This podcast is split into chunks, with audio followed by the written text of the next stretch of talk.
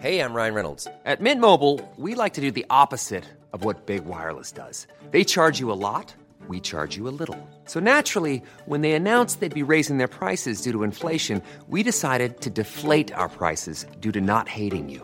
That's right. We're cutting the price of Mint Unlimited from $30 a month to just $15 a month. Give it a try at mintmobile.com slash switch. $45 upfront for three months plus taxes and fees. Promo rate for new customers for limited time. Unlimited more than 40 gigabytes per month. Slows. Full terms at mintmobile.com. Heraldo Podcast. Un lugar para tus oídos. Yo tuve dos mamás, es decir, que mi mamá es mi mamá, pero mi abuela también tuvo una función materna importante en mi vida. Viví con ella hasta los 23 años. Ahora, eso de tener dos mamás suena muy bien, no es una buena idea, no la recomiendo. Es tener dos problemas de dos tipos distintos y todo el que tenga una mamá al menos me comprenderá. En mi caso, los problemas se exacerbaban de manera particular en la Navidad.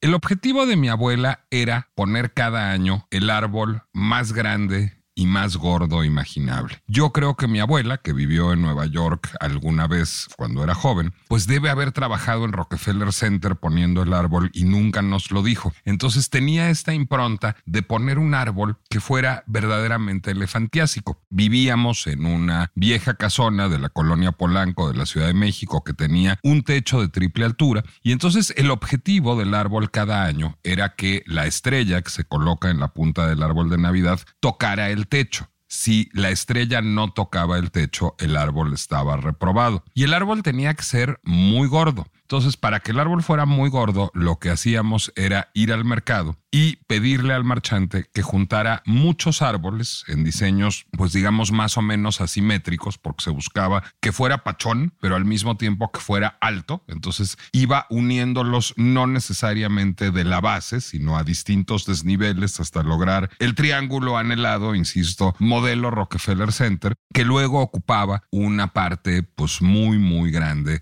de el hall de la casa en la que vivía yo con mi abuela y con mi madre cuando era niño. Pero además hay otro detalle importante. Además de tener dos mamás, tenía yo dos tradiciones culinarias. Bueno, o tres, porque todos los mexicanos tenemos dos en Navidad.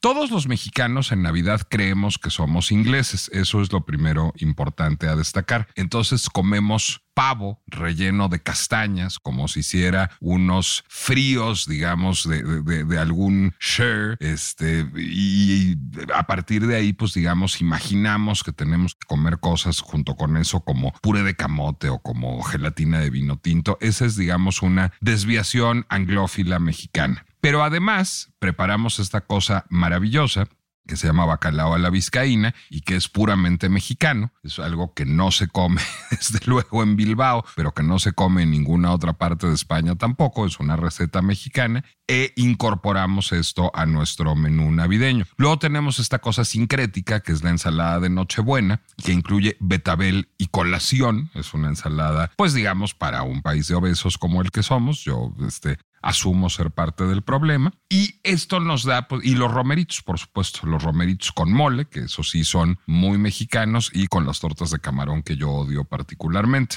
Yo siempre le pido a mi madre que haga romeritos sin tortas de camarón para mí un poquito y la de la torta de camarón lo haga para todo el resto de la gente, pero no me gusta que los romeros se sepan a camarón. Pero bueno, no conforme con esta tradición mexicana anglófila de cualquier hogar nacional de clase media, yo tenía un abuelo venezolano. Entonces teníamos que hacer la Navidad también a lo venezolano.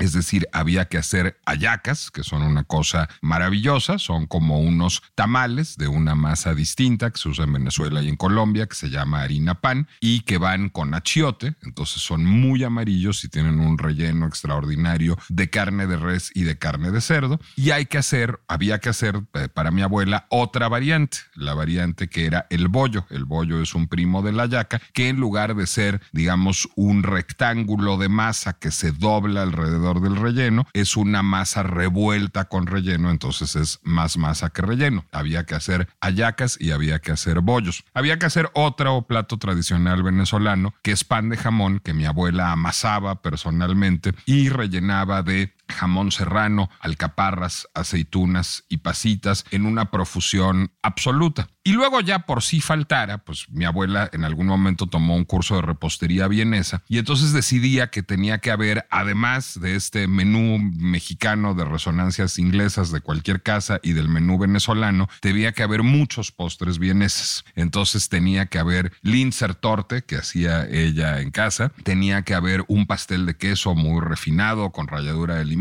pero alguna vez debe haber leído un recitario de Good Housekeeping, entonces también hacía un budín de galletas Marías, que era como muy, muy, muy, muy gringo. Y luego tenía unas amigas monjas a las que les compraba buñuelos y hacía miel de piloncillo para servir los buñuelos. Además de esto, se tenía que poner un nacimiento, que no estábamos solamente entregados a las tradiciones extranjerizantes del árbol de Navidad, y se tenían que poner, por supuesto, botas y muñecos de nieve y adornos, y se hacían figuras de nieve en las ventanas de la casa, y mi abuela cosía un mantel para cada Navidad. En cada cena de Navidad tuvo el mantel de lame dorado, el mantel de lame plateado, el mantel de mezclilla, el mantel de cambaya, el mantel de jerga, el mantel de terciopelo. Cada año hacía un mantel nuevo. Los preparativos para Navidad en mi casa a manos de mi, abuela comenzaban más o menos desde el mes de octubre. Tenía más o menos calendario de tienda departamental. Eh, eran interrumpidos solo por frecuentes visitas al gastroenterólogo porque desarrollaba gastritis lindante con la úlcera a partir de todo el trabajo que suponía preparar la cena navideña, la cena del 24. Y todo octubre, todo noviembre y hasta el 24 de diciembre se la pasaba quejándose y diciendo que esta era la última última cena de Navidad que organizaba porque ella no estaba dispuesta a volver a pasar por ese infierno un año más. Hay un dato que no he dicho. En mi familia no somos religiosos. No creemos en el nacimiento de Jesús. Así es la pinche complejidad de la temporada navideña.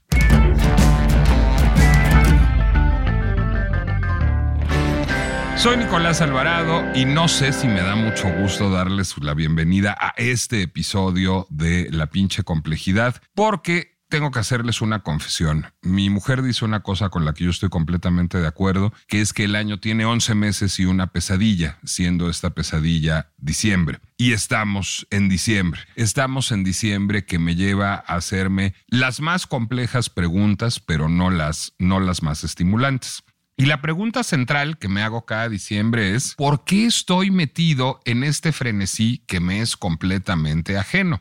Yo fui bautizado porque era un ritual social exigido familiarmente digamos, por razones complicadas que no vienen al caso aquí, pero no estoy confirmado, no hice la primera comunión, no tengo idea si primero se confirma uno y luego hace la primera comunión o es al revés. No es que haya yo tenido, digamos, de pronto una conversión al judaísmo o al islam. Eh, soy total y completamente ateo y provengo de una familia atea. No estoy casado por la iglesia. Y entonces yo me pregunto cada año, ¿cómo es posible que alguien que no tiene un pensamiento religioso y que no está adscrito a tradiciones religiosas termina, pues digamos, subsumido en el mare magnum de la temporada decembrina, llamémosla así? Llamémosla así además porque no es privativa de las tradiciones católicas. Es decir, yo veo todo el tiempo, yo tengo muchos amigos judíos y los veo también subsumidos en el mare magnum de la temporada decembrina. De hecho, seamos sinceros, esto lo he platicado con muchos amigos judíos, pues Pesaj es una fecha muy importante en las tradiciones judías, la Pascua judía. Rosh Hashanah es una fecha muy importante en las tradiciones judías, el Año Nuevo judío.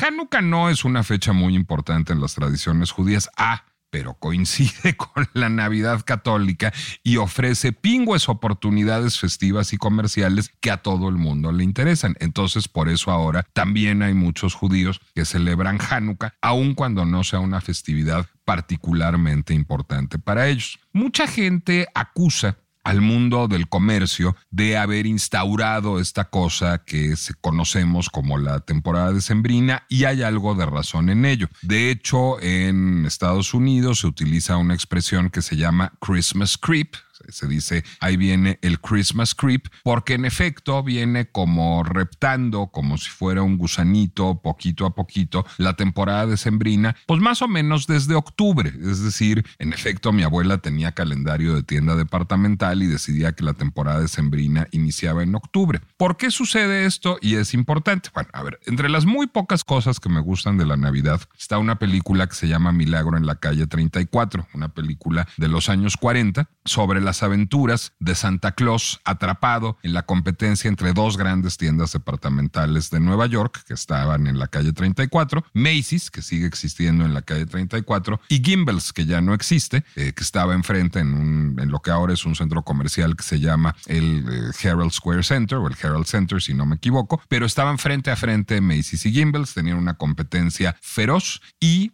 pues lo que querían era hacerse con el público que compraba los regalos de Navidad. Y a partir de eso, ambas tiendas departamentales decidieron inventar un desfile de Día de Acción de Gracias, un desfile de Thanksgiving. Como sabemos, el Thanksgiving es a finales de noviembre, es una festividad cristiana pero no católica, es una festividad muy de los países anglosajones y lo que dice, decidió primero Macy's y luego Gimbels como competencia, es hacer un gran desfile con carros alegóricos, con globos aerostáticos, etcétera, para festejar el Día de Acción de Gracias y dar por inaugurada la temporada de compras decembrinas. El desfile de Macy's, que existe todavía, y el de Gimbels, que le compitió durante muchos años, eran una manera de adelantar la temporada de compras decembrinas, de que la gente estuviera desde noviembre comprando regalos. ¿Qué sucede ahora? Sucede que, y ahora que he estado yendo a tiendas departamentales últimamente me he fijado, desde octubre puede uno empezar a ver cositas navideñas. Desde octubre ya hay un pequeñísimo departamento que tiene el arbolito, que tiene el muñequito, que tiene el nacimiento, etc. Ya para noviembre, digamos, llega el último gran momento previo a la Navidad, que es lo que tiene que ver con el Día de Muertos y su hibridación con el Halloween. Pero una vez que se van los fantasmas, las brujas, las calabazas y las calaveras, empieza a haber esta avalancha de elementos navideños en la decoración de las tiendas departamentales y en la oferta de las tiendas departamentales que dura todo noviembre y todo diciembre.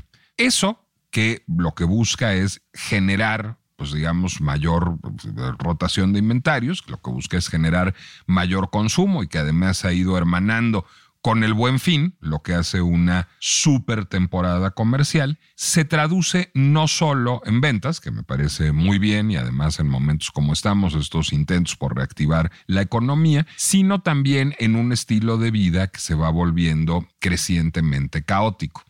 una de las cosas que me agobia mucho es he de hacerles una confesión. La pinche complejidad se graba a las 10 de la mañana. Y yo no sé, mis compañeros, Fede, Mariana, Claudia, Majo, pero yo estoy destruido porque anoche me tocó ir a la fiesta del Heraldo pero hoy en la noche me toca ir a la fiesta de mi hermano y mañana me toca ir a la fiesta de un cliente que tengo en mi empresa. Es decir, se vuelve esta cosa en donde cada noche hay una posada, un cóctel, una fiesta, una cena, la de la chamba A, la de la chamba B, la de la familia, la de la familia política, la de los amigos de la prepa, de la primaria, de la secundaria, de la universidad, del postdoctorado. Hey, it's Paige DeSorbo from Giggly Squad. High quality fashion without the price tag. Say hello to Quince. I'm snagging high-end essentials like cozy cashmere sweaters, sleek leather jackets, fine jewelry, and so much more. With Quince being 50 to 80% less than similar brands. And they partner with factories that prioritize safe, ethical, and responsible manufacturing. I love that. Luxury quality within reach. Go to quince.com slash style to get free shipping and 365 day returns on your next order. Quince.com slash style. De la anterior chamba, de la próxima chamba, de la esposa, del esposo, de los papás, y se vuelve una cosa de no parar.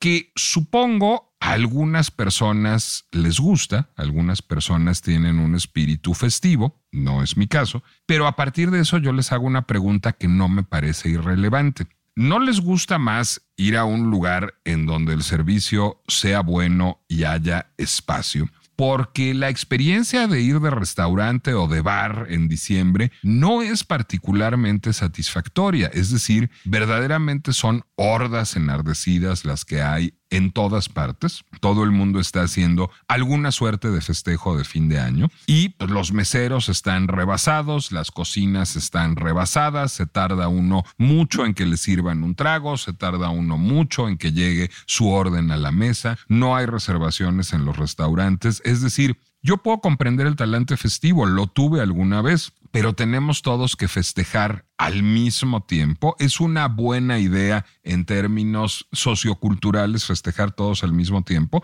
Entiendo que en términos económicos sí, y entiendo que, digamos, el driver económico para cultivar la temporada de sembrina es muy importante. Yo personalmente prefiero sustraerme a ella lo más posible, es decir, voy a las mínimas indispensables fiestas, eso me deja como unas 10, 12 a lo largo de la temporada de sembrina, no son pocas, pero trato de evitar cualquiera que sea, digamos, deportiva.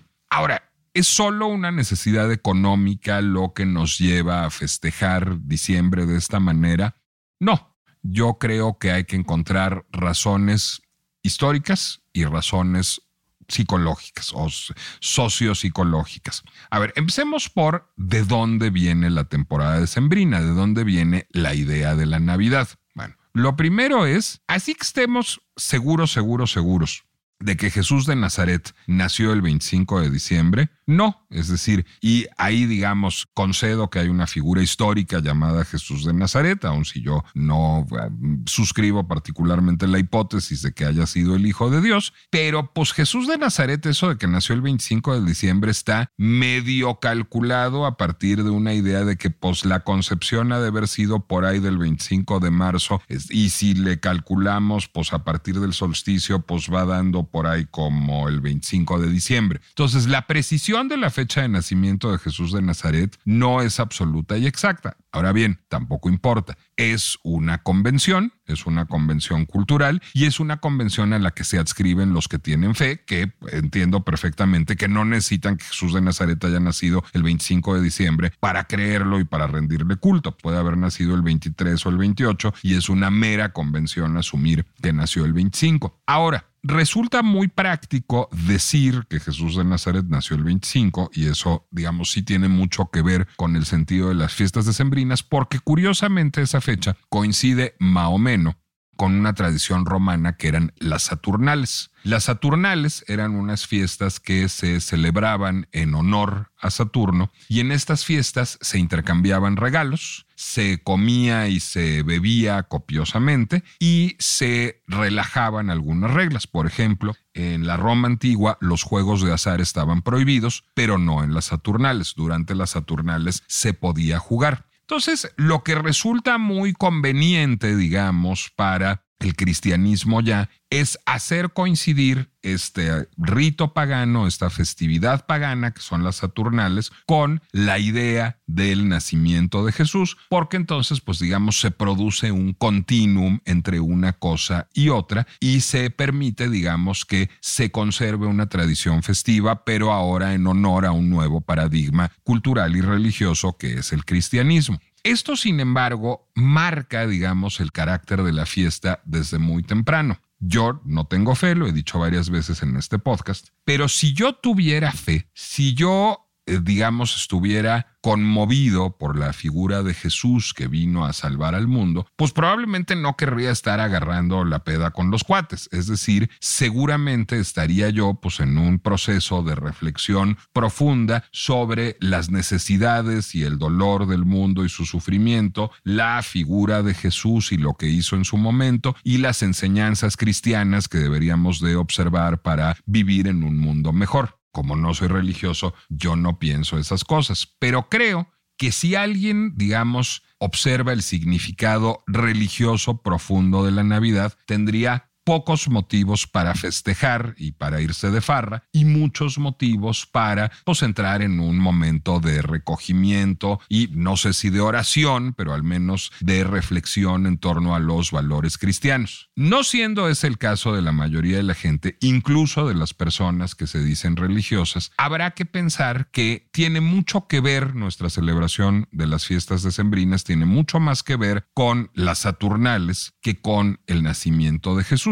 Y creo que ahí viene, digamos, una razón importante de por qué festejamos como festejamos el mes de diciembre. Necesitamos el fin de año, es decir, necesitamos inventarnos que existen ciclos. Necesitamos, digamos, este constructo artificial del cambio de año, en donde la vuelta al sol viene siendo más o menos lo de menos, sino pensar el ya pasó este año, porque ahora que pase este año, todo va a ser mejor, digamos, nos permite significar nuestra vida en ciclos y pensar que estos ciclos son finitos. A, qué año de mierda tuve, pero el próximo año va a ser mejor. O incluso, A, qué gran año tuve, ahora va a continuar y va a ser todavía mejor. Esa es la ficción que nos contamos cada fin de año. Ahora, a nuestra situación laboral, amorosa, familiar, económica, pues le da más o menos igual si es diciembre o marzo. Es decir, las cosas pasan como van pasando. Es un constructo artificial que nos permite significar nuestra vida en ciclos de 365 días, el que hace que nos importe tanto, digamos, que, que venga este cambio de año. Y ahí la practicidad de eh, la cercanía entre la Navidad y el Año Nuevo, pues es toda, es extraordinaria y por eso todos entramos en el furor decembrino, aunque no seamos religiosos o aunque seamos muy superficialmente religiosos. Finalmente lo que estamos haciendo es querer sumarnos a esta tendencia colectiva a significar el término de un ciclo. Es al mismo tiempo una oportunidad pues para soltar la presión es decir,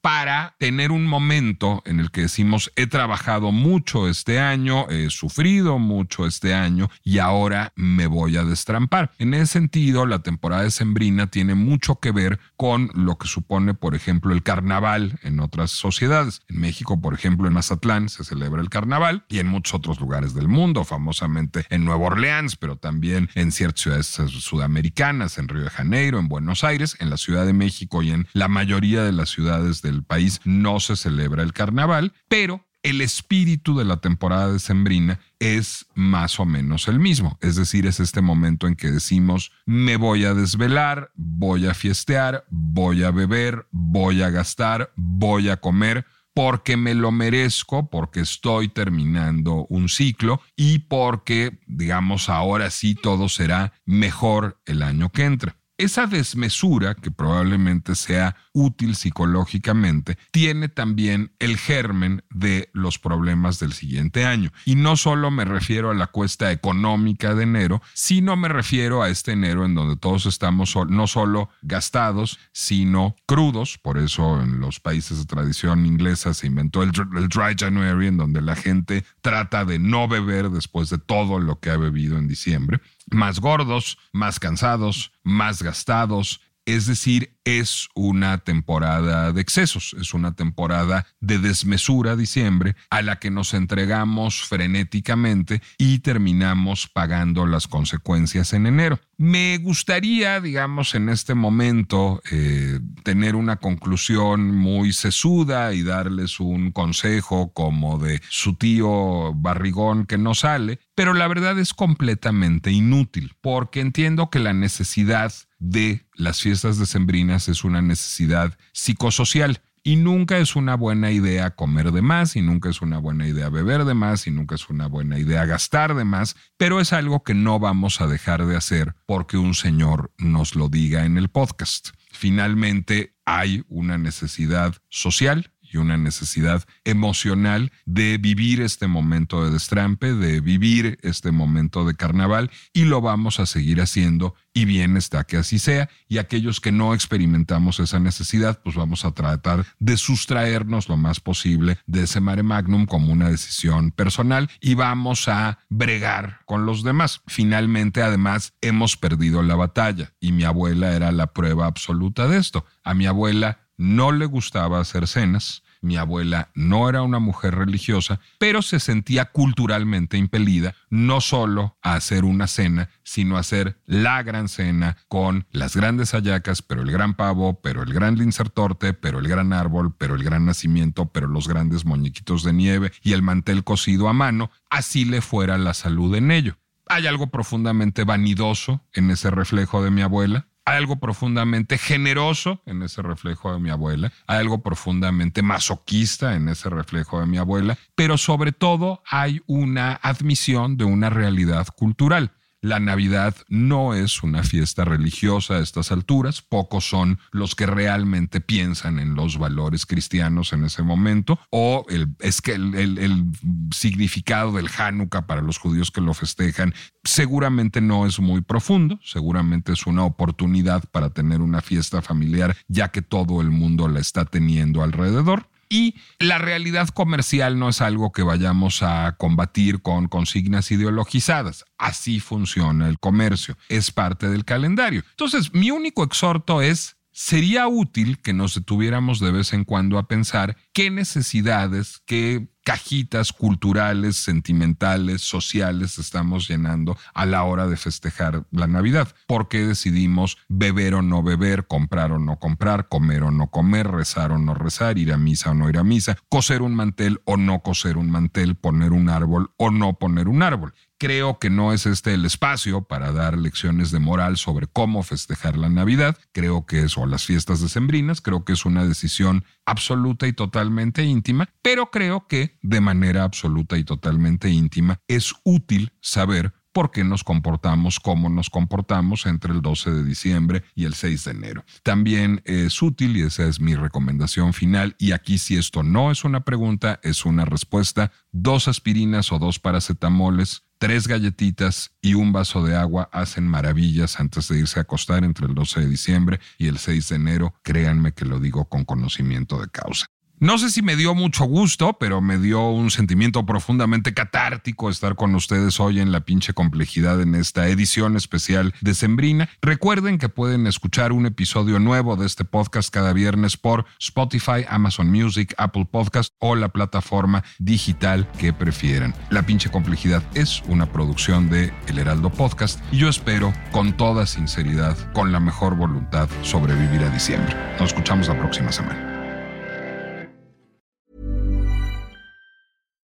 If you're looking for plump lips that last, you need to know about Juvederm lip fillers. With Juvederm Volbella XC and Juvederm Ultra XC, your lip look, whether it's subtle or bold, can last up to one full year with optimal treatment and no additional maintenance. Find a licensed specialist and see if it's right for you at juvederm.com today. That's J U V E D E R M.com. Add fullness to lips in adults over 21 with Juvederm Volbella XC or Juvederm Ultra XC. Do not use if you have severe allergies or a history of severe allergic reactions, or if you're allergic to lidocaine or the proteins used in Juvederm. Tell your doctor if you have a history of scarring or taking medicines that decrease the body's immune response or that can prolong bleeding. Common side effects include injection site redness, swelling, pain, tenderness, firmness, lumps, bumps, bruising, discoloration, or itching. As with all fillers, there's a rare risk of unintentional injection into a blood vessel, which can cause vision abnormalities, blindness, stroke, temporary scabs, or scarring.